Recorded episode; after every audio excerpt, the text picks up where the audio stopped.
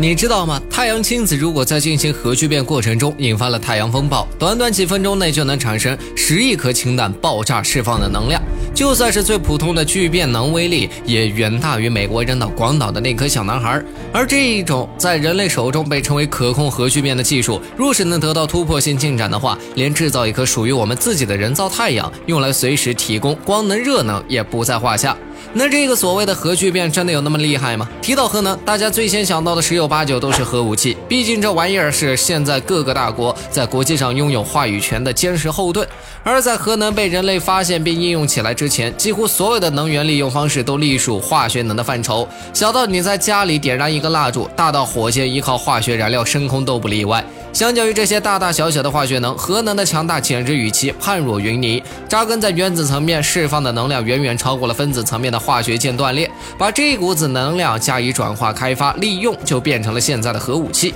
核武器的两大代表，原子弹和氢弹，就是依靠核能的核裂变与核聚变技术研制而来。不过，跟入门级别的核裂变反应相比，核聚变释放的能量要强过数倍。这也就是为什么氢弹威力要大过原子弹的原因之一。